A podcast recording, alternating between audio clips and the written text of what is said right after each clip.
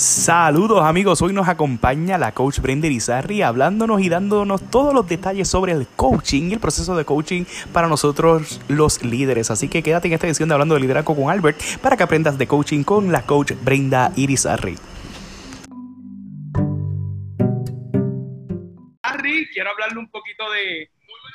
Brenda, espérate, que ahora estás hablando por acá, espérate, uno la ve, uno la ve.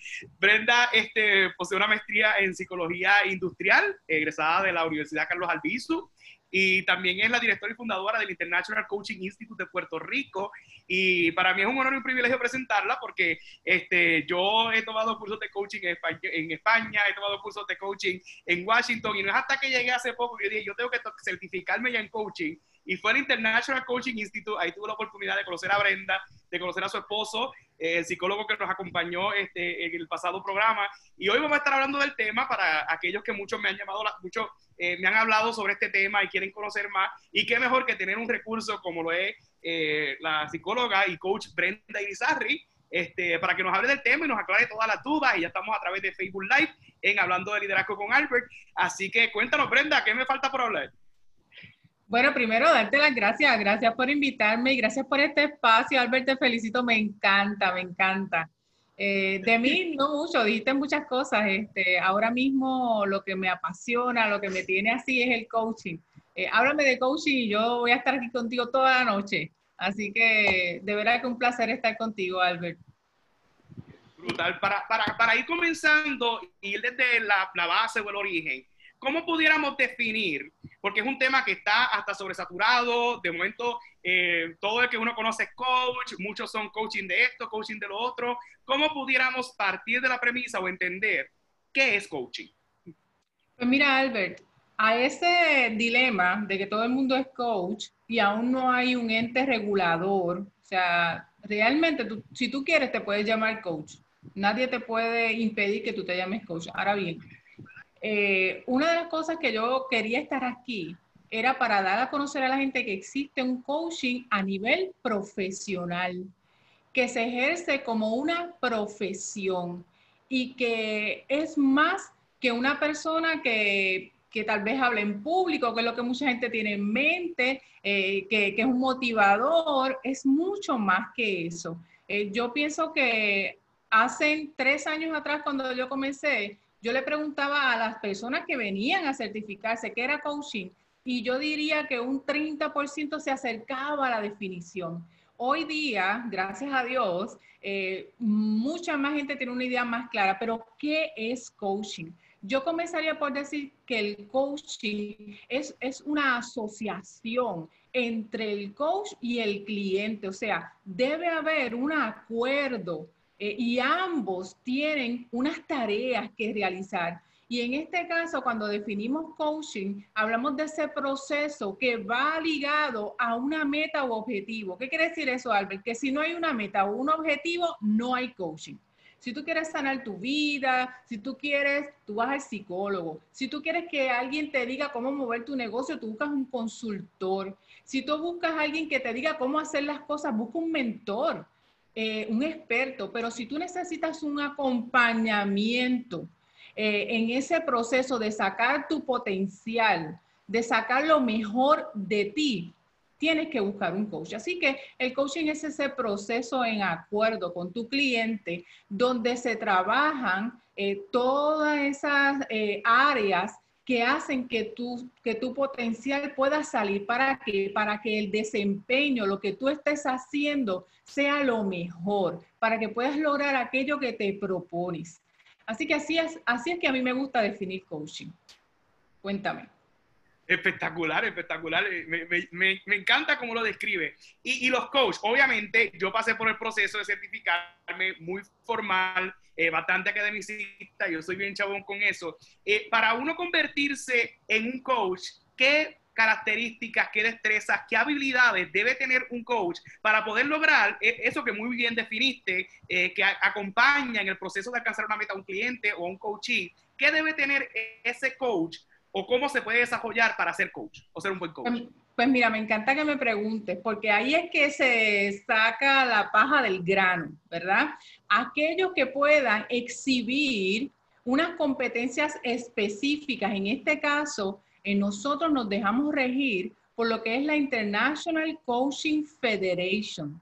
Esta es la organización de coaching más importante en el mundo y ellos establecen que para tú ser coach debe exhibir unas competencias específicas. Así que las personas que entran a una certificación lo que buscan es poder hacer ese proceso que yo te estaba hablando al principio, ese proceso que hacen en acuerdo, donde se puedan exhibir esas ocho competencias. Hace poquito eran once, ¿verdad? Y yo creo que tú y yo nos formamos con las once, pero no hay de qué preocuparse. Estas ocho tienen la misma esencia, son un poco, yo digo, más modernas en el vocabulario, por eso es que se hacen como menos, un poco más resumidas. Pero de manera general, eh, el coach debe exhibir esas competencias. Quiero mencionarte algunas nada más. Por ejemplo, la escucha activa. El coach no escucha igual que cualquier persona. Tiene que ver más allá de las palabras. Y eso no se aprende con tú leer un libro. Eso se desarrolla. Eh, lo que es la presencia. Hoy día se habla, eh, en las nuevas competencias se menciona lo que es la mentalidad del coach. Y no todo el mundo tiene esta capacidad de poder sentarse contigo de una manera abierta y darte un espacio donde tú puedas ser tú mismo sin sentirte juzgado, que pueda considerar tu entorno, que pueda considerar tu forma de pensar y validarla.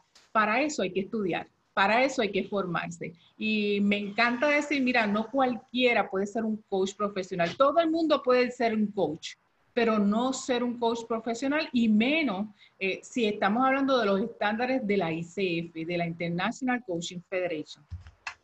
Eh, vienen de la rama de la salud mental y del área de la psicología. Eh, ¿Cómo pudiéramos establecer esa diferencia entre una terapia dentro de la psicología porque muchas veces la gente lo confunde. Me estás hablando de algo que es prácticamente como si fuera una terapia, donde vamos a alcanzar la meta, tú me haces unas preguntas. ¿Cuál es la diferencia entre una terapia y el proceso de coaching? Pues mira, yo creo que voy a llamar todas tus preguntas, pero esa la voy a llamar más. Eh, te voy a contar porque cuando yo me hice coach, yo eh, cuando comencé a formar la escuela y todo esto, también fui parte de la, de la federación como junta y tuve la oportunidad de viajar a Canadá. Y yo me acuerdo que estando allá en Canadá hicimos una reunión de la TAM, de los de Latinoamérica, y se ha formado un bochinche porque los psicólogos de un país específico de Latinoamérica eh, estaban vetando el coaching en su país. Y yo dije, anda, qué fuerte. Eh, sí, eh, definitivamente por ley se está prohibiendo la práctica del coaching en ese país. ¿Sabe por qué, Albert? porque el trabajar de uno a uno, el coaching también se puede hacer de manera grupal, pero yo siempre digo, la gente tiene como sus cinco minutos de psicólogo y se siente así como bien interesante. Y nosotros los coaches tenemos que saber trabajar con emociones, aprendemos eso en, la certificación como parte de, nuestro forma, de nuestra formación, pero nuestro objetivo no es sanar emociones como lo es la terapia. La terapia va a la sanidad de esas emociones, ¿verdad? Hacernos funcionar a las patologías. Nosotros vamos a trabajar con la meta. En el momento que nuestro cliente necesita gestionar sus emociones, la gestionamos en pos de la meta, no de la sanidad con el objetivo de sanar nuestro cliente. Nosotros trabajamos para que la persona pueda eh, sacar lo mejor de, esa, de eso que siente. Te voy a dar un ejemplo. Imagínate este cliente que quiere hablar en público, ese es su sueño y esa es su meta, pero siente miedo, siente terror. Yo como coach no me voy a poner a hablar, vamos a hablar de tu niñez, vamos a buscar el trauma. No, esa no es mi misión. Mi misión es que él conozca. Yo le preguntaría, ¿verdad? ¿Qué te dice esa emoción? Y haría que mi cliente pueda resignificar esa emoción, que pueda encontrar un motivo para que esa emoción que lo detiene lo comience a potenciar. Así que nuestro trabajo como coach no es meternos en nada que no nos, No nos competa. Eh, eh, nosotros tenemos como coaches que aprender a referir. Cuando nosotros vemos un, un cliente con una sintomatología, en la certificación se aprende a referir, respetamos. Eh, esos psicólogos que pasan 10 años estudiando y mucha gente con, con 5 meses de certificación quieren hacerse psicólogos y, no es necesario. El coaching puede eh, ser una herramienta para el psicólogo que es muy diferente a nosotros que usamos como profesión, ¿verdad?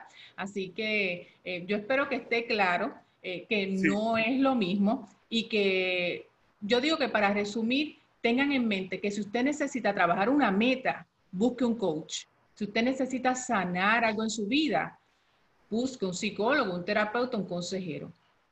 Me, encanta cómo lo describe porque respeta las demás profesiones, a diferencia de cuando uno comparte con gente profesional, entiéndase consejero, entiéndase psicólogo, dicen no, porque los coaches nos están este, como que haciendo una competencia y no es esto. Entonces, al uno conocer la formalidad de lo que envuelve el coaching, pues ya se nota que se respeta eh, eh, las demás profesiones, o sea que no estamos para reemplazar. Quiero hacer una pausa y reconocer la presencia en el live de Sheila Ramos. Yo no sé si conocen quién es Sheila Ramos. Este, Sheila Ramos está famosa, es la del Coco Callado, la de la del Coco Pirata.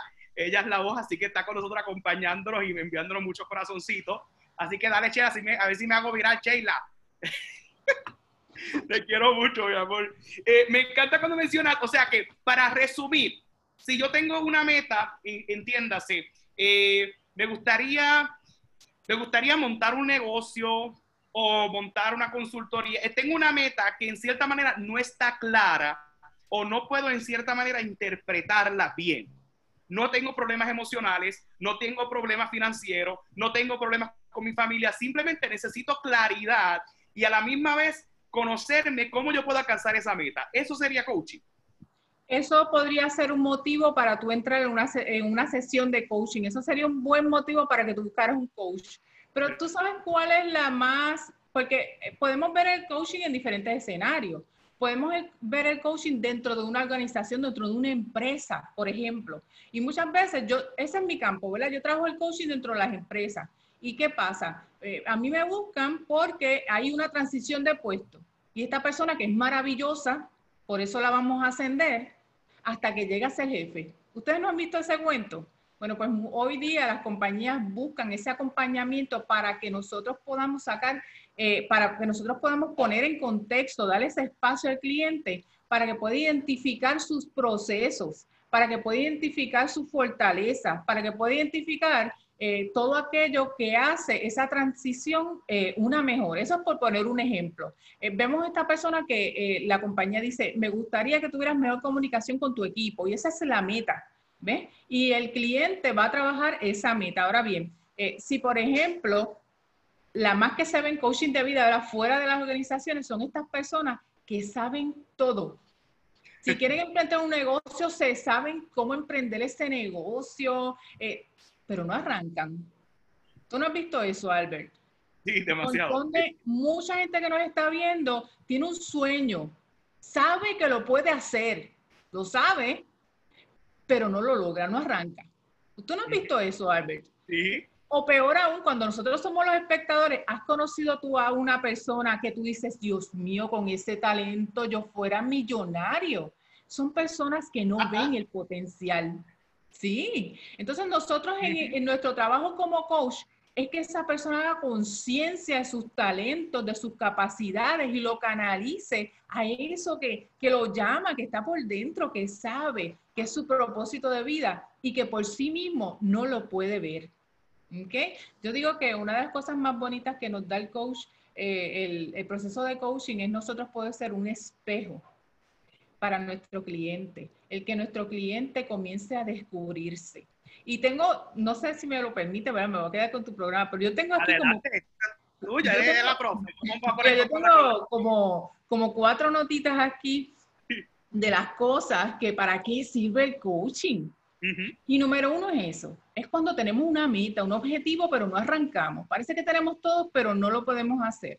Número dos, el coaching te ayuda al autoconocimiento. Albert, dime tú que tú no has oído hablar de la inteligencia emocional. Sí, bueno, el, el, segmento pasado estuvo con nosotros el doctor Irizarry hablando de inteligencia emocional. Y me imagino que te interesó el tema porque todo el mundo quiere ser inteligente emocionalmente. eh, los cuentos de la gente súper, de esta gente brillante en la escuela, que tú ahora dices, y, y fulano no hizo nada. Entonces ves esta persona que tal vez no era tan, no tenía tantas A y hoy día tiene un negocio increíble, inteligencia emocional. Pues mira, ese proceso que nosotros como expertos, ¿verdad? Eh, le proveemos a nuestro cliente, el cliente comienza a aumentar su inteligencia emocional a través del autoconocimiento, que es una de las cosas que más pasa dentro de la sesión. Otra de las cosas que mejora el desempeño, o sea, que lo que tú haces, comienzas a hacerlo mejor. Por eso es que nos contratan, porque hasta ahora los resultados que tú tienes no es lo que esperabas. Entonces yo contrato un coach para que mis resultados sean mejores, para que se vea el desempeño. Otra de las cosas que se utiliza mucho el coach es el desarrollo personal. A mí me encanta cuando se trabaja el coaching de vida en estas personas que quieren ir al próximo nivel de su vida y se porque se sienten simplemente estancados, porque sienten que la vida se le pasa y miran para atrás y no ha hecho nada. Pues mira, contrata un coach, contrata un coach y que esa sea tu meta, tu mejoramiento personal. Eh, otra de las cosas, y esta me la enseñó el doctor Izarri, es el aumento de emociones positivas y satisfacción. ¿Qué pasa? Que cuando tú estás en el proceso, Albert, tú eres un coach profesional, déjame recordártelo. Eres un coach profesional. Y dime tú que ese proceso que tú le presentas a tu cliente, cada vez que te reúne, celebran lo que han logrado, y se va con, con, unas metas que él mismo hace. Muchas veces se habló del empowerment, pero la gente no tiene ese empoderamiento nada cuando nosotros le permitimos que diseñe sus propias acciones. Una, una forma de hacer las cosas tailor-made, hecha a la medida. ¿Por qué? Porque lo hizo con su propio conocimiento. La gente se va empoderada y regresa con, con, los resultados en su mayoría positivos. Así que esto aumenta esa sensación de bienestar y felicidad, de que están logrando cosas, de que están avanzando. Así que el coach, por eso yo estoy tan enamorada, eh, porque nos ayuda muchísimo. Así que busque un coach y un coach profesional así como Albert y como yo. Quiero aclarar que, ¿verdad? Este, eh, la experiencia del, coaching, en la, corta experiencia que llevo por los pasados meses, ¿verdad? En el proceso de, de, certificarme y, hacer las horas de práctica, ha sido una dinámica bastante interesante porque cuando uno tiene mucho conocimiento, uno se ve tentado o pretende que tiene conocimiento o pretende que por las experiencias ya puede hablar, se ve muy tentado a que si alguien, en cierta manera, yo le hago unas preguntas y comienza a hablar, pues ya yo quiero imponer mi juicio, decirle lo que tiene que hacer. No obstante, una de las competencias que he desarrollado o que estoy desarrollando gracias al proceso de coaching ha sido el simplemente sentarme a escuchar y formular preguntas. Más que hablar, más que tratar de compartir algunos de los, de los, de los libros que tengo allí o de algunos de los artículos, ha sido una experiencia donde simplemente nos sentamos a escuchar al cliente o al coachee para poder ayudarlo a esa meta. Eh, eh, y me llama mucho la atención porque habla de autoconocimiento, desempeño, desarrollo personal. Eh, todos son procesos que, que, todos estamos buscando ellos. buscando, buscando ese autoconocimiento, ese proceso de desarrollo, ese proceso de ser mejores. Ahora en el proceso de la cuarentena, este, Brenda, ¿cómo ha sido la dinámica del coaching? ¿Cómo ha trabajado el instituto o cómo ha trabajado la International Coaching Federation dentro de este proceso, no? Pues mira, para mí ¿qué te digo? Mira, te, voy a contar la historia completa para que me puedas entender. Cuando yo quise eh, hacer una escuela, fue bajo mi proceso de formación como coach. Yo, todo el mundo tenía un proyecto y yo dije, mi proyecto es enseñar, yo quiero educar, no, específicamente no, no, decía que va a ser una escuela, ya eso, ¿verdad? eso era como que algo wow, pero yo quería enseñar esto que yo había aprendido. ¿Por qué? Porque el formarme como coach, como tú bien dices, nos cambia, nos, nos da unas competencias de vida espectaculares, así que yo dije, yo quiero enseñarle esto a los otros, a las otras personas. Y también que durante la formación de coach, eh, tú, tú, ves tus talentos, ¿verdad? Nos enfocamos en lo que hacemos bien. Y yo había dejado atrás eso de enseñar. ¿Qué pasa? Que en ese soñar, porque sabes que cuando uno está en el proceso de coaching, yo tengo un coach, eh, comenzó a retarme y yo decía, yo quiero hacer una escuela, pero la quiero hacer moderna. Yo no quiero, mira lo que yo decía, yo no quiero hacer un dinosaurio, yo quiero una escuela moderna, yo quiero una escuela online. Mira, ¿qué pasa? Eso fue hace tres años atrás. Obviamente no tenía los recursos económicos ni ninguna de las anteriores, pero yo me forcé y ya el segundo semestre yo tenía una plataforma virtual y combinaba, siempre combinaba. Pero ya tú sabes, uno tanteando con pocos recursos, no me fue tan bien y vuelvo el otro año y vuelvo, compro otro, otra gente y la cuestión es, este, para hacerte el cuento largo corto, que ese sueño que yo tuve de tener una escuela virtual se me hizo realidad con una tragedia, eh, viviendo la, pandemia. Porque ya yo había avanzado, la última plataforma que había tanteado eh, me gustó, la probé con ustedes, con el grupo de ustedes, era bastante friendly, todavía eh, lo que tenía que hacerle detalles, que es lo que llevo loca trabajar. ¿Qué hago en la pandemia? Trabajando en esa plataforma, dándole más contenido, eh, dándole eh, más recursos a nuestros participantes, haciendo más interactivas las presentaciones. Eso es lo que yo he hecho en la pandemia. Así que el coaching siempre me ha dado la oportunidad de ver más allá de las posibilidades eh, y de los recursos que yo misma tengo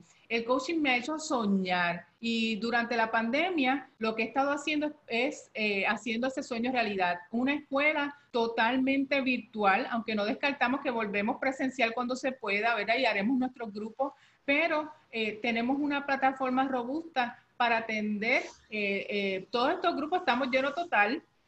Tenemos no uno, sino dos grupos que comienzan como si estuviésemos presencial. Eh, personas que vienen de Estados Unidos, de Latinoamérica, tengo una de España, así que muy contenta, trabajando duro. Eh, también quería hacer la salvedad de que el coaching se está trabajando por Zoom, siempre se, ha trabajado por Zoom. Yo creo que nosotros los coaches, por no tener tantas limitaciones como los psicólogos, eh, siempre trabajan por Zoom. yo tengo la experiencia de que una de las compañías para la cual trabajo como coach, ¿verdad? Es una multinacional y cuando yo llegué, ellos me dijeron, nosotros tenemos coaches, los contratamos desde Argentina. O sea que aquí en Puerto Rico, estos ejecutivos tenían sus coaches desde Argentina. La compañía pagaba por ese servicio y ellos le daban su servicio. Por eso yo le digo a, a, los coaches egresados y a todos los coaches que nos escuchan, no se limiten. El mundo está a nuestros pies. Eh, yo siempre dije, yo, yo he vivido en distintos países, ¿verdad? Viví en Estados Unidos, viví en, Europa, y cuando regresé a Puerto Rico, yo dije, Puerto Rico es mi casa, pero el mundo es mi patio. Y, y realmente yo lo veo así. Y mira, es una visión que he trabajado con el proceso de coaching y en esta pandemia, pues, ¿qué te digo? Mucho trabajo y, y muy, muy contenta. ¿Verdad? Eh, eh, y saludar a todos los compañeros del instituto que se están conectando, compañeros de la clase de Aguadilla, eh, obviamente los mejores porque estaban conmigo, así que por ahí vía Henry, por ahí vía Carmen, si hay alguien más por ahí, gracias por apoyarnos y estar aquí. Este, ustedes vieron este proyecto hablando de liderazgo con Albert crecer en uno de los, de los procesos de, de, práctica. Yo dije, a mí me gustaría tener un. Y mira, ya vamos por 12 episodios, ya estamos en podcast, ya estamos en YouTube y, y todavía sigue. Así que esto es este, para largo. Por otro lado, mucha gente confunde, Brenda, el motivador, eh, el motivational speaker o el, que da una conferencia motivacional con un coach. O muchas veces lo confunden y dicen, ay, este es el coach. ¿Cómo podemos definir o, diferenciar? Obviamente, quizás estamos eh, lloviendo sobre lo mojado, hablando más sobre lo mismo, pero ¿cuál es la diferencia entre este motivador y el coach? Pues mira, te voy a decir algo que me, preguntó un compañero, esa pregunta me la hizo un, compañero tuyo. Ojalá que me salga tan linda la contestación como cuando se la contesté, porque yo me he puesto a reflexionar y nosotros los coaches, la experiencia que nos da estar esa intimidad con el, con nuestro cliente, eh, la experiencia que tenemos de, de, conocimiento, de profundidad, del tiempo que tenemos que pasar desarrollándonos, amándonos escuchándonos a nosotros mismos, bajándole ese volumen a nuestros pensamientos, nos hace muy ricos en experiencias que contar. Y ciertamente yo animo a los coaches que se den a conocer a través de, hacer estas em, conferencias o motivacionales, pero no es, eso no es coaching. Si yo hago una conferencia, yo no hice coaching. Coaching es un proceso específico que tiene un comienzo y tiene un fin, ya sea individual o sea grupal. Y yo tengo que exhibir ocho competencias dentro de ese proceso. Así que esa es la diferencia, yo digo, en quien se llama coach y quien es un coach profesional. Por eso yo en su diploma lo dice muy grande. Usted es un coach a nivel profesional. Usted puede hacer conferencias y eso no está mal, eso es me encanta que me llamen a dar una, eh, y, creo que aporto, creo que tengo una sensibilidad nueva que la he desarrollado como coach, pero no es lo que hago, no es lo que hago. Eh, lo que yo hago es darte un espacio creativo eh, donde yo estimulo aquello que hace que salga tu potencial, lo mejor de ti. Ese es mi trabajo como coach, no animarte, animarte te pones muy emocionado y cuando dos o tres días después se te olvida, no necesariamente eso va a hacer que logres tu meta. Así que no, no es lo mismo. Brutal, brutal, me, encanta. O sea que eh, eh, eh, en ciertas palabras o resumiendo, el, el coach en cierta manera no te anima, pero hace que tú mismo descubras ese ánimo que tienes dentro de ti. Eso fue importante, es que tú eres de los buenos, tú eres de los mejores coaches del mundo. Yo lo sé, yo lo sé. Me encanta, Albert. Mira, cuando nosotros estamos en, una sesión de coaching, yo no estoy como chi, chija, chija, dale, dale, dale. Ese no es mi trabajo. Mi trabajo es que tú encuentres tu propio motor. Y ese motor tiene un switch que tú lo prendes y lo apagas cuando tú quieras. Y eso yo no te lo puedo dar en una conferencia. Sí puedes resumir diciendo de que nosotros los coaches podríamos ser buenos motivadores, pero no todos los motivadores son coaches y eso es muy diferente. Sí, me, encanta la perspectiva, eh, eh, cómo se presenta y le, voy a contar, eh, ¿verdad? Y tomo este, este espacio para dejarles saber por qué me llamó demasiado la atención este proceso de coaching. Primero que, como muy bien menciona Brenda, está certificado por una organización internacional y a la misma vez Brenda eh, está, ah, este, tiene una alianza con una institución universitaria en Puerto Rico y, eso a mí me llamó la atención porque yo vengo desde la academia, profesor universitario, experiencia en la universidad, estudiante doctoral y eso me llamó mucho la atención por la formalidad que envuelve y obviamente la preparación este, académica que, tienen la gran mayoría de los profesores del instituto porque no es un proceso, eh, como decir, esotérico, que muchas veces este, pensábamos que era así, eh, sino que es un proceso formal, es un proceso académico, es un proceso que, muchas veces cuando hablan de meta eh, pues piensan en motivación, que es intrínseca, extrínseca, sino que es un proceso que, uno lo disfruta y que uno va creciendo para poder este, dar lo mejor. quería mencionar ¿Qué se da en un proceso de coaching? ¿Qué es lo que hace el coach y qué es lo que hace el cliente para que la gente pues tenga una idea más allá de la descripción de coaching, sino que da, ¿qué, se da en lo que, en una sesión? Me gusta, me, gusta tú como entrevistador, haces unas preguntas muy interesantes. Mira, a mí me, tú sabes que nosotros en, en EasyPR tenemos nuestro propio modelo de aplicabilidad. Y, y, ese modelo sale por esa pregunta. Eh, explícame qué es lo que pasa aquí, dime el paso a paso, sobre todo que nosotros tenemos muchos ingenieros y los, que vienen de esa mentalidad de ingeniería necesitaban el paso uno, el paso dos. Así que te voy a contar el paso uno, paso dos, eh, pero básicamente cuando, cuando tú, imagínate que tú que me estás escuchando eres un cliente de coach, tú tienes que ir preparado a, a ser estimulado. Se acabaron el, el que te digan qué hacer Aquí un proceso de autoconocimiento, de descubrimiento. Así que cuando tú llegas se hace un acuerdo, un acuerdo donde tú entiendes muy claramente eh, qué es lo que va a pasar allí dentro de la sesión. Es lo primero, definir eh, ese coaching, es sentar las bases, los cimientos. ¿Qué pasa? Que una vez tú estás claro, ok, esto es lo mío, no, está bien, no voy a preguntar qué voy a hacer, estoy dispuesta a los retos, estoy dispuesta a seguir adelante, estoy dispuesta a comprometerme conmigo mismo, se establece la meta, ¿verdad? Una meta general de las sesiones, eh, eh, del proceso, ¿verdad? Yo, yo quisiera eh, llegar a comprarme una casa, yo quisiera volver a estudiar, yo quisiera aumentar mi autoconfianza, se hace esa meta general. luego, el coach te invita a que definas la meta del día. Cada vez que tú te reúnes con tu coach, tú debes definir qué quieres lograr. Lo debes definir tú, no tu coach. Esto es un proceso no directivo. Así que tú, mira, tú vas a guiar, tú vas a tener el control todo el tiempo. Eso es diferente, te vas a sentir diferente, pero es maravilloso. Una vez tú entras, se, se hace lo que se llama exploración. Dentro de la exploración, una de las cosas más interesantes es que tú vas a ver tus paradigmas. Los paradigmas son esa forma de pensar que te guía. Por ejemplo, eh, imagínate que tu meta sea mira, yo quiero arreglar mi vida eh, sentimental, yo quiero tener un novio, yo quiero, esa es mi meta, yo quiero prepararme para casarme y esa es tu meta. Pero ¿qué pasa? Tienes 36 años y tu paradigma, tu forma de pensar dice que el que no se casó a los 25 se queda jamón. ¿Qué pasa? Te quedas atrás. ¿Qué pasa? Que durante el proceso de coaching tú te das cuenta de que eso te detiene, que eso te limita. ¿Por qué? Porque estoy tratando de avanzar pensando que ya estoy derrotado, pensando que ya estoy atrás. Así que durante el proceso de coaching vas a descubrir esos pensamientos que te limitan, pero sobre todo vas a descubrir aquellos que te potencian. ¿Qué cosas te han hecho moverte en tu vida? ¿Cuáles son tus talentos? ¿Cuáles son aquellas cosas que te distinguen?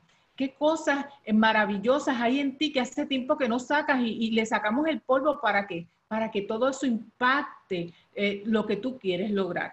¿Qué pasa? Que en esa exploración también vamos a visualizarte, vamos a ver el futuro. ¿Por qué? Porque mucha gente no se atreve a soñar. Dentro del proceso de coaching, un espacio para que te visualices, para que sueñes. En psicología, ¿verdad? Trabajamos eh, la ley del foco, ¿verdad? Y es como nuestra mente comienza a trabajar una vez nosotros visualizamos aquello que queremos lograr. Pues todas esas cosas se activan dentro de la sesión. También trabajamos eh, eh, con muchas técnicas y ahorita Albert decía, aprendí a hacer preguntas. Yo creo que la mayéutica, ¿verdad? Ese proceso de, hacernos parir, como, como lo decía el filósofo, eh, esas ideas, es maravilloso y muy poca gente lo domina, por eso es que soy tan chabona en que se mantengan utilizando esas preguntas, porque es la técnica más difícil de dominar. Ahora bien, el coach debe ser creativo debe usar herramientas.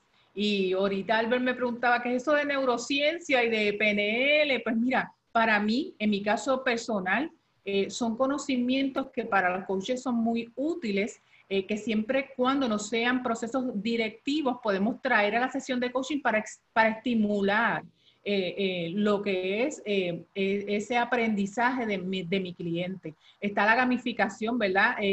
utilizar herramientas de juego en escenarios de no juego. Todas esas cosas, los coaches, ¿verdad? depende de su formación, comenzamos a, a, blindarnos para que en ese proceso tú puedas descubrirte. Al finalizar la sesión, siempre, siempre, siempre con eso que tú aprendiste, con esos nuevos mapas, tú vas a diseñar unas metas para trabajar para que te acerque a la meta grande que tú decidiste, ese novio que quieres conseguir, esa casa que quieres comprar. Y todas las sesiones deben terminar con esa gestión de progreso, eh, con, con, esa, con ese diseño de acciones, perdón, eh, que hace el coaching.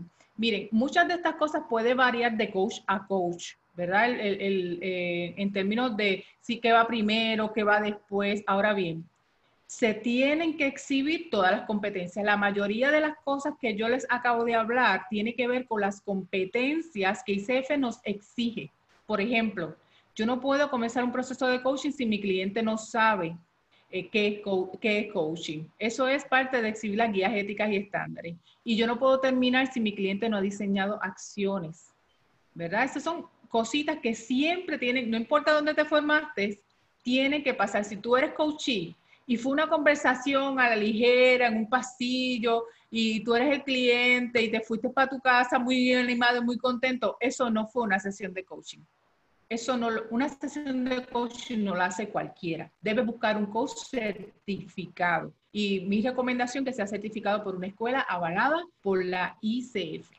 ¿Qué tú crees? Te, le expliqué más o menos cómo tendrán una idea de qué es lo que pasa. Me encanta, me encanta, porque entonces todo este proceso que se da dentro de una sesión lo tiene que trabajar un coach y obviamente ese, coach tiene que exhibir estas competencias, como muy bien mencionaste. Si el coachee, cuando hablamos de coachee, para los que nos están escuchando y quizás no conocen el tema porque quizás es un tecnicismo dentro del coaching, el coachee es el cliente y el coach es el que le da el, el, eh, el, proceso de coaching. Entonces, si no se da esta dinámica, en un proceso de coaching, pues yo creo que usted debería hacer una reflexión, porque si usted fue a una sesión de coaching y salió más frustrado de lo que entró y no descubrió por lo menos lo que le limita y no descubrió lo que le potencia, pues yo creo que o, perdió el dinero o simplemente no le sirvió de nada. Y por eso es que eh, enfatizo tanto en la formalidad de los procesos eh, para poder desarrollarnos como coach. Eh, mira, Brenda, en, esta investigación, porque yo creo que Brenda se acuerda que cuando yo la llamé en enero, yo, yo, yo, estuve en un, tuve un congreso en Washington, el único viaje que he dado en el 2020, estuve en un congreso en Washington de la, de la Cámara Junior y todo lo que hablaron era de coaching. Y dale con el coaching y todo era coaching y cómo podemos traer el coaching. Entonces, cuando llego a Puerto Rico, eh, hace poco la doctora Auri Curvelo nos habló de cómo a veces los celulares escuchan lo que nosotros queremos. Me apareció el curso de coaching. entonces, pero espérate, déjame hacer la investigación. Llamo a Brenda y yo le hice una de preguntas a Brenda. Y dije, pero ¿qué es lo que vamos a hacer? ¿Y para qué es esto? ¿Y quién lo certifica? Y, y dale, y dale que es y dale que es tarde. En mi investigación, para poder ver en qué voy a invertir mi dinero, porque si yo me interesa ser coach, tengo que saber si tengo las competencias, si tengo la habilidad, si me gusta o no, porque es una inversión que uno hace de tiempo, de dinero y de energía, eh, que es lo que siempre hablamos. ¿Cuál es la diferencia entre la International Coaching Federation y la International Coaching Association? Que a veces uno como que entra en este dilema, está la ICF, está la IAC, ¿Cuál es la diferencia entre uno y el otro? Los hangos, también están unos que se llaman ACC, unos que se llaman Master, unos que se llaman Professional. Esos hangos, ¿cómo se da eh, ese formalismo dentro de, del coaching? Vale, pues mira, te lo voy a tratar de hacer lo más simple posible, porque yo estaba igualita que tú cuando empecé. Yo quería garantizar y yo estaba con los ACC, ACC, ¿qué es esto? ¿Quién es quién? El? Pues mira, en mi búsqueda, ¿quién es quién en el, en el, en el mercado del coaching? La International Coaching Federation es la entidad más importante. Te voy a dar algunos datos por qué.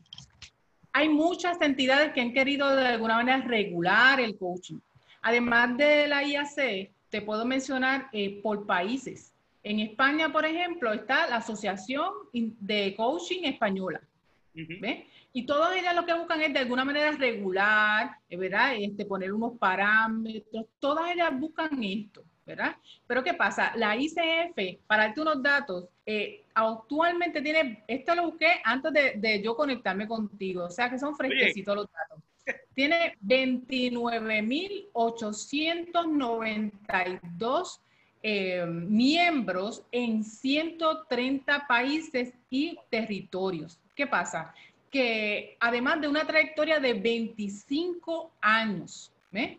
¿Qué pasa? Que otras entidades no han logrado tener una matrícula tan poderosa como la ICF. Yo, ya te digo, tuve la oportunidad, acá entre nos renuncié. De verdad que ser voluntaria en este tipo de cosas tienes que tener tiempo.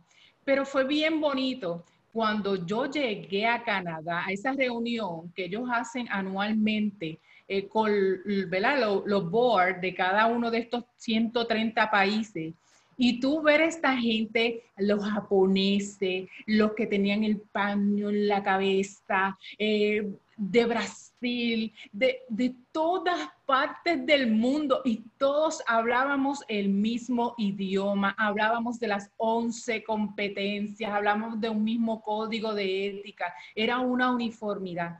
Esa gente, ahora mismo, antes era la International Coach Federation, acaba de cambiar a International Coaching Federation, porque ellos están invirtiendo en cosas muy importantes, por ejemplo, la investigación.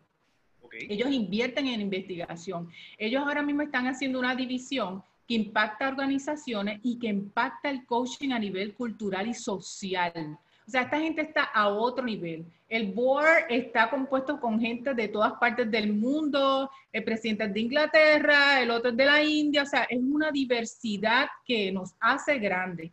Eh, por otro lado, eh, eh, estas otras entidades no tan solo tienen esta capacidad de, abarcar tanta membresía y tanta fuerza, sino que la ICF tiene esta constancia. Ahora mismo se acaban de revisar lo que son las competencias. Y para revisar estas competencias participaron gente de todas partes, de coaches, miembros y no miembros, para poder, o sea, es una diversidad, es una riqueza que ellos han abarcado, que hace que sea la entidad más importante del mundo. Mire, hay muchas otras, pero usted no va a ver que la ICF tiene escuela. La ICF, usted entra a su página, ICF no tiene escuela. Esa es una gran diferencia. Hay organizaciones que tienen escuela. Y ahí usted ve que si es una sin fines de lucro, ¿por qué tiene que tener una escuela?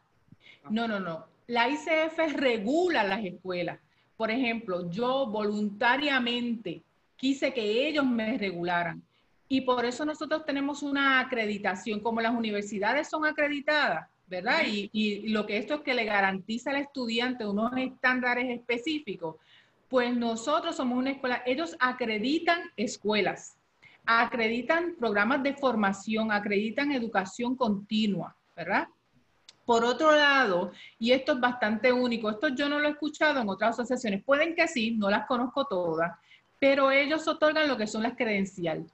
Yo me metí en la, en la cual fue que tú me mencionaste, la IAC, y una de las cosas es que cuando yo vi el board, ¿verdad? Los que dirigen la IAC, tienen credenciales de qué?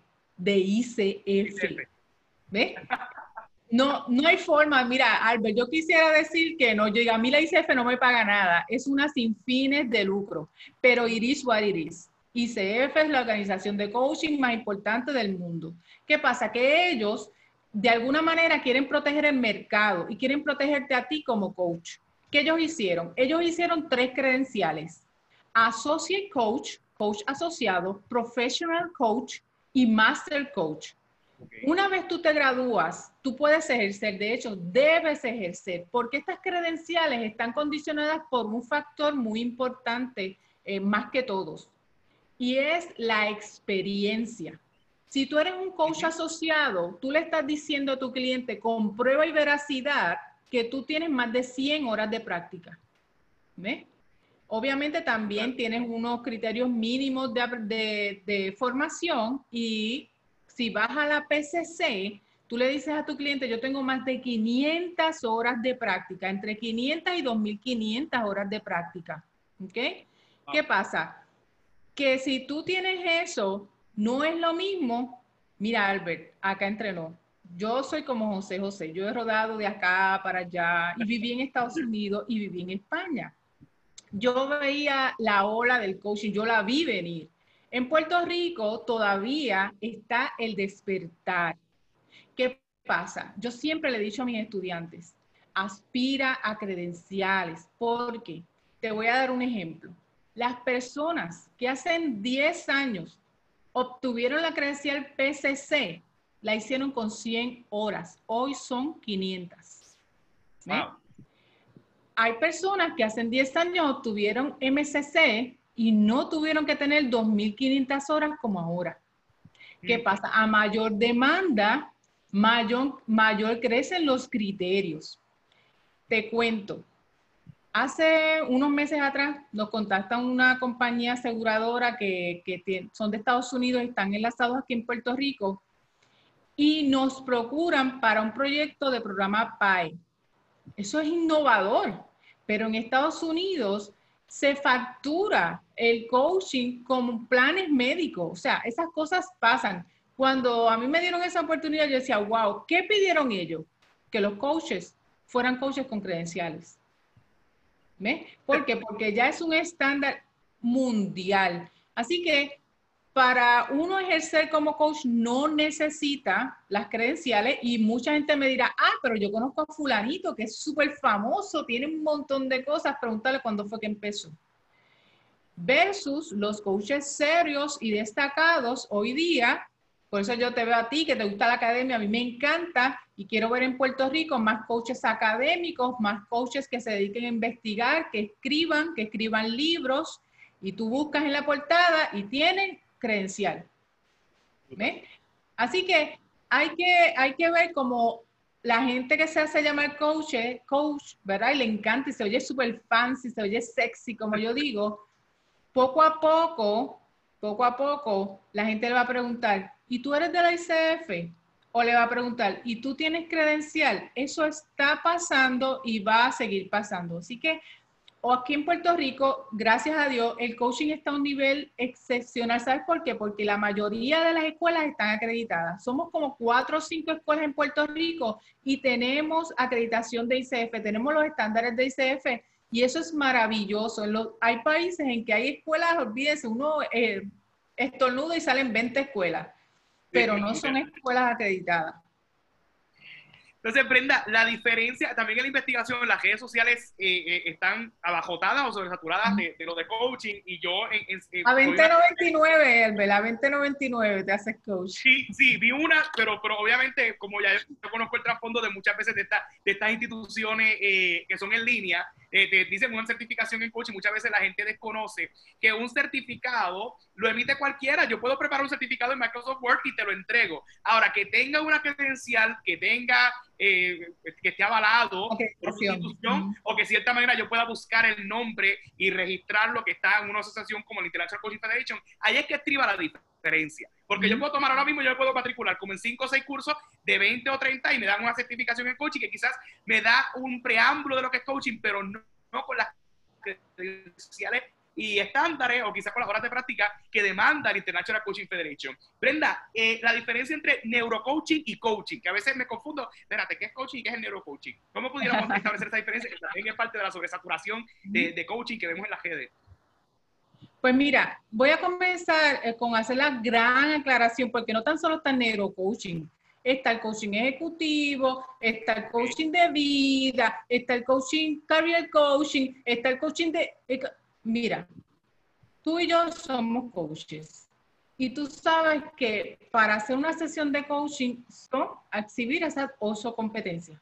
Ahora bien, cuando hablamos, cuando hablamos coaching de o coaching con, lo que hablamos son o de herramienta o de mi público objetivo. En este caso, cuando hablamos de neurocoaching, lo que hablamos es que se supone, se supone que la, que, la formación te enseñe coaching. Si está acreditado por ICF, te va a enseñar a hacer coaching y te va a dar herramientas para tú utilizar de neurocoaching.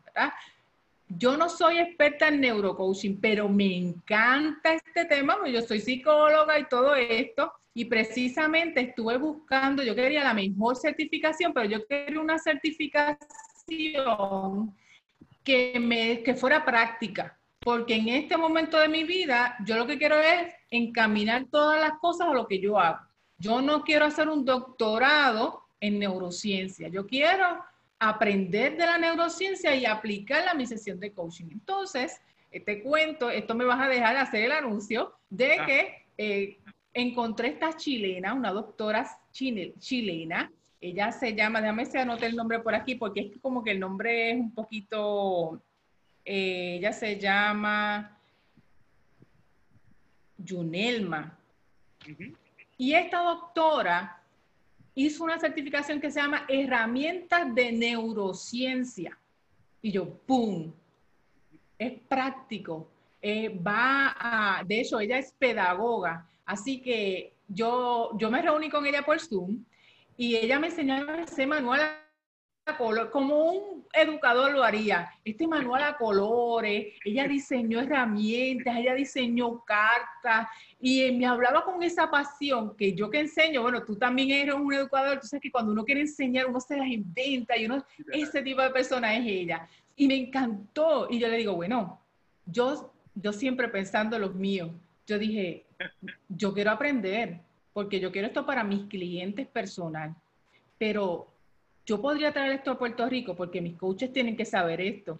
Y te cuento que para septiembre tenemos esta certificación de herramientas de neurociencia que se pueden aplicar no tan solo al coaching, ¿verdad? Sino a otras modalidades, se pueden a la pedagogía, a recursos humanos, a, porque la neurociencia y el coaching están así.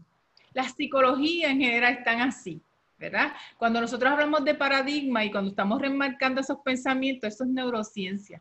Cuando trabajamos emociones lo podemos hacer de manera efectiva a través de la neurociencia. Así que, este, cuando usted oiga coaching, de qué sé yo qué, lo que están hablando es de la herramienta o de a quién se dirigen, ¿verdad? Eh, coaching de vida, pues a problemas del diario vivir. Eh, coaching ejecutivo, coaching organizacional a, a metas que están dentro de las organizaciones pero el proceso debe ser el mismo. Yo puedo ser coach de un ejecutivo, de una ama de casa, de un astronauta, de un mecánico, con el mismo proceso, exhibiendo las mismas competencias. Lo que cambia son las herramientas, los acercamientos, ¿verdad? Que se hacen más apropiados para unos y otros. Pero el neurocoach debe saber hacer coaching. Debe asegurarse que su escuela le enseñe a hacer coaching. La neurociencia es fascinante, pero asegúrese de que su escuela le enseñe a hacer un proceso adecuado y completo de coaching. Me encanta, me encanta, me encanta. Este, eh, y, y valga la redundancia, eh, aquí hemos hablando los pasados días, cada vez que me, que me, no sé si te has dado cuenta que ahí tengo a Segovia y tengo a Toledo, porque soy fanático de España, estuve tres meses en España, siendo parte de la Fundación Botín, eh, que una beca que lo otorgan estudiantes que están en bachillerato, que quieren desarrollarse en el servicio público. Y mi primera experiencia con el coaching formal fue en esta beca, porque nosotros era tanto el estrés que teníamos, porque somos aspirantes al servicio público y, y, gracias a Dios ahora mismo ejercemos el servicio público, y era tanto el peso académico que lo que nos, nosotros disfrutábamos era la sesión de coaching con Ana Andrés, que si no está viendo le envío mi saludo, y era el coach ejecutivo. O sea que la no, no, no es terapia, sino ese proceso donde nos desahogábamos, donde podíamos establecer dónde estábamos y hacia dónde íbamos, y, obviamente servidores públicos, eh, que fue una experiencia eh, eh, brutal, que hay mucha tela para cortar o mucha rama para poder desempeñarnos. Para ir cejando, Brenda, háblanos de tu experiencia o resúmenos tu biografía o tu corta historia de cómo empezaste en el coaching. Pues fue allá en España. Eh, sí, fue en España. Eh, cuando, sí, sí, fue, para allá, fue para allá. Yo vivo enamorada de España, enamorada de España. Y allá tuve mi primer encuentro cercano del tercer mundo con el coaching. Cuando nosotros vamos a España, vamos porque a, a Roberto lo contratan para abrir un centro de Roberto A Roberto, mi esposo, que es psicólogo clínico. Y ellos decían... en la sesión pasada. Exacto. Ellos decían, esto es un dos por uno, dos psicólogos por uno. ¿Qué pasa? Que yo le dije, mira, yo soy psicóloga industrial, lo mío son los grupos, lo mío son las organizaciones, yo no doy terapia. Pero ¿qué pasa? Que el centro donde él estaba trabajando tenía muchísimo trabajo y demanda. Y yo le dije, bueno, yo dentro de lo que es la psicología industrial organizacional nos hablan de que el coaching y tenemos una noción, yo creía que yo sabía coaching.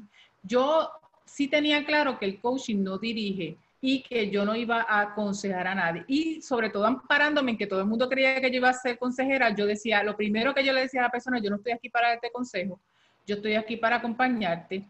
Y yo tuve mi primer cliente como coach, pero yo con, con lo que yo sabía como psicóloga industrial, tratando de separarme de lo que era la consejería. ¿Qué pasa? que ella era un médico extranjera, ¿verdad? No era española, era de otro país. Y entramos en ese proceso. ¿Qué pasa? Que al pasar los meses, eh, ella logró su meta y ella estaba, bueno, ella estaba súper contenta, tan contenta que me dice, estábamos en España y me dice, mi familia viene a conocerte ellos quieren conocerte. Y yo, ah, porque pues ellos vienen de Alemania y de otro país más lejos, que no quiero mencionar para no entrar en el detalle del cliente. Y yo decía, pero no tienen que hacer eso. Eh, dice, sí, ellos, ellos quieren conocerte. Y yo recuerdo que ellos me contaban, es que nunca pensamos que ella lo lograría. Y su papá me decía, no sabes cuánto dinero yo he gastado en esta vida y hemos visto esto realizado. O sea, y a mí me voló la cabeza. ¿Sabe lo que me voló la cabeza? Que yo no tuve nada que ver. Que yo no tuve nada que ver. Que yo estaba ahí, yo hacía mi gestión de progreso, yo la escuchaba, yo ayudaba a que ella viera eh, lo que ella estaba planteando, todos esos pensamientos se fueron reorganizando, ya fue caminando, se sintió acompañada. Cosas básicas del coaching, no era, si llega a ser lo que yo sé ahora, olvídate, esto iba a ser tremendo, pero cosas básicas hicieron un cambio de vida, una transformación en la persona. Y a mí me voló la cabeza. Y yo dije, yo me quiero eh, eh, formar como coach. Yo quiero hacer esto. Y allá el coach, súper respetado, súper posicionado. Y le estoy hablando de esto del 2010. Eh, y, para mí, cuando fue, me cambió la vida. De yo ver que yo no tuve nada que ver en ese proceso y tan maravilloso el ver cómo, ¿verdad? Si nosotros los coaches no, no menguamos, nos hacemos pequeños en el proceso, pero es muy bonito ver cómo las personas pueden reconocer que nosotros los coaches podemos ser esa pieza angular en el logro de la meta. Así que eso fue lo que me, me enamoró del coaching. Me, encanta, me encanta el testimonio porque simplemente eh, es que muchas veces queremos como, como que mostrar este conocimiento o esta estrategia o, tenemos hasta un deleite en escucharnos, pero yo creo que el proceso de coaching donde tú te, sientas escuchar al cliente envuelve más humildad, envuelve un proceso donde simplemente tienes que, que, callarte y escuchar. Y cuando vienes a ver, estás aprendiendo tú, te estás desarrollando tú como, como, eh, como persona. Eh, eh, el mismo proceso de coaching hasta se da eh, viceversa, se da en, en, los, en, los, dos ámbitos. Y, y, me encanta cómo lo traes colación. Brenda, ¿qué estás viendo en Netflix? Cuéntame. Los coaches Ay, de Netflix. No me digan, mira que... Normal? A mí me encanta las series de Netflix. Entonces estaba viendo una que se llama Outlander y se me acabó. Y todavía tengo como, no sé si a ti te pasa cuando terminas una serie, tú sientes un vacío en tu corazón, como que algo te hace falta. Y esa serie tuvo muchos seasons, así que me la disfruté hermosa, pero fuertísima sobre el abuso sexual. Eh, ese es un, un, un, tema que tiene, este, no, no lo ves, pero luego ves los, ¿verdad? Los, los behind scenes y todo eso y tú te das cuenta de que ese es el mensaje. Es una serie muy fuerte, pero muy bonita, Outlander. Brutal. Y los libros de, de Brenda, con todo ese conocimiento, imagino que también tienes tiempo para la lectura recreativa. ¿Qué libros le Brenda, más allá del coaching, de la formalidad del coaching? Mira, esa pregunta me la hizo mi hijo ayer, porque eh, mi hijo le encantan los libros pero él le encantan los libros de... Sí, Robertito, le gusta que los libros de matemática, de física, y yo soy coach allá, pero acá llegó Robertito, papá, que tú quieres eso. Él, lo, él quiere tener, entonces me dice, para chantajearme, me dice, mami, casi todos los días viene el troll de Amazon, eh, eh, de UPS trayéndote libros. Entonces yo le estaba explicando a él que en este momento de mi vida, muchos de los libros que tengo son de referencia que yo hago como cuando uno está haciendo un proyecto de la universidad, que uno tiene un montón de libros de referencia. Y la verdad es que tengo como tres libros que me compré eh, que tienen ese doble sentido. Son de referencia, y, pero por otro lado sé que me voy a de, deleitar porque es de uno de mis temas favoritos, que es el liderazgo. Y es el del el ocho, el octavo eh, de Kobe. De Kobe. Ajá, de, Stephen Kobe, el octavo hábito, ahí está. Sí, que me costó como 45 dólares. Yo lo pensé, pero ah, qué bien. Bueno, me llegó el libro. Es como así de gordo. Sí, yo lo, bueno. por ahí, yo lo compro segunda mano, yo lo compro 5 o 4 dólares. no tengo una sesión de cómo comprar libros. Y tengo, los de Kobe los tengo, y de Franklin Kobe, que es su hijo. Stephen Kobe es egresado de BYU, de Birmingham mm -hmm. University en Utah. Excelente ponente, está a nivel de, de John Maxwell. A mí me encanta, me encanta, me encanta Kobe, me encanta Kobe. Creo que en Maxwell me ha enriquecido mucho Kobe y lo encuentro como un poco más moderno eh, sí. y más actualizado. Franklin, que es su hijo también, la, lo, los siete hábitos de la persona mente, altamente Tengo efectiva. Exacto.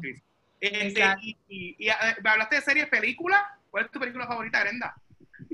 Ah, mi película favorita, Albert, ¿cómo me preguntas eso? Déjame Ay, pensar. Dios mío, yo estoy en crisis a esta hora de la tarde como que no me viene así una que mm, memorable. Yo tengo muchas películas favoritas. Fíjate, pero cuando me preguntas este de películas favoritas, te voy a decir una y no me preguntes por qué. Y es Kung Fu Panda. Apúntala por ahí, todas sí. sus partes. Sí. Yo creo que una de las películas que disfruto con mis... Yo tengo dos hijos. Y una de las cosas que nosotros hacemos un dos por uno es cuando podemos sentarnos y disfrutar algo que a todos nos gusta. Literal. Y esa pregunta y esa película trae mucho acerca de, de, ese potencial de vida. O sea que son temas que me encantan y, y, a su vez es una película que puedo compartir con mis hijos y a ellos les encanta y la podemos ver una y otra vez. Mi marido habla de la película muchísimas veces y yo acá entre nos creo que me gustan los gorditos, así que por eso me fascina Kung Fu Panda. Así que te voy a dejar con Kung Fu Panda para no entrar en profundidades de películas que, te, que, me hacen llorar, que me encantan este, y que me, me, pondría muy romántica si te cuento los títulos. Excelente. ¿Y los hobbies de Brenda para ir cerrando los hobbies? Pues me gusta viajar, estoy aquí confinada, pero mi hobby favorito es viajar con mi familia. Me gusta viajar. Yo tengo mi alcancía y viajo desde que tengo 20 años, fui a Europa y después de, ese viaje que me lo costeé yo, dije, si esto es con tan poco cuando trabajé, ni me imagino, y así ha sido. Llevo una vida eh, viajando, me gusta sentarme, pero no me gustan los viajes estos de, de, de, ¿verdad? De que te llevan a los lugares turísticos, me gusta conocer gente, me gusta hablar con la gente de otro país, comer y sentarme y, y, comer lo que ellos comen. Este tipo de viajes, ¿verdad? De, de especias.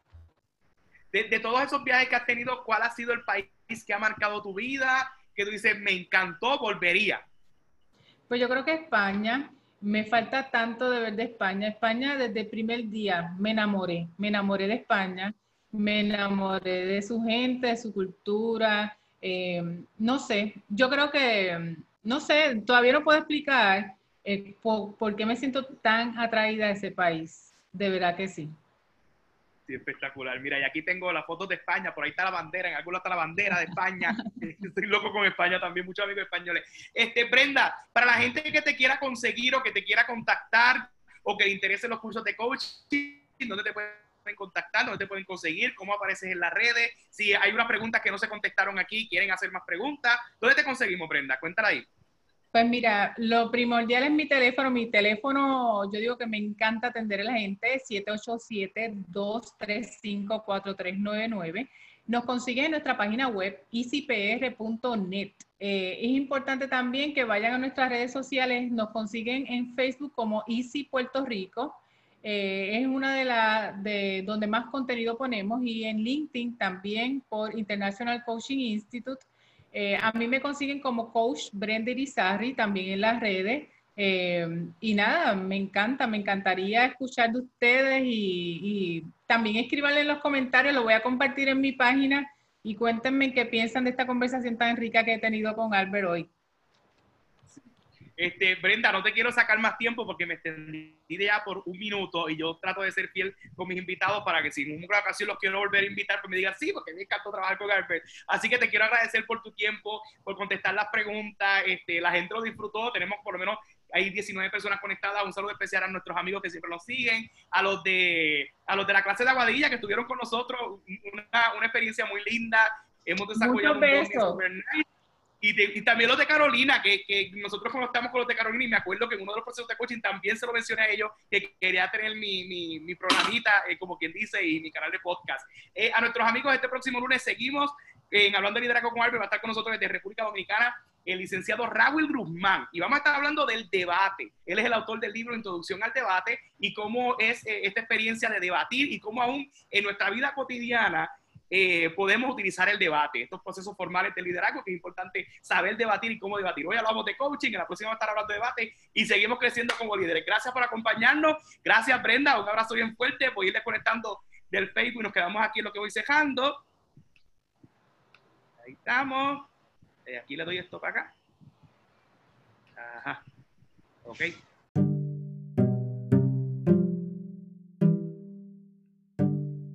Muchas gracias, queridos amigos, por acompañarnos en otra edición de Hablando de Liderazgo con Albert. Eh, recuerde seguirnos a través de YouTube, a través de Albert Troche TV, en Facebook a través de Albert Troche, en Instagram Albert787 o en Twitter. Estamos en las redes sociales en varias de las plataformas de podcast para que sigas creciendo y aprendiendo con nosotros en diferentes temas de liderazgo. Será hasta la próxima.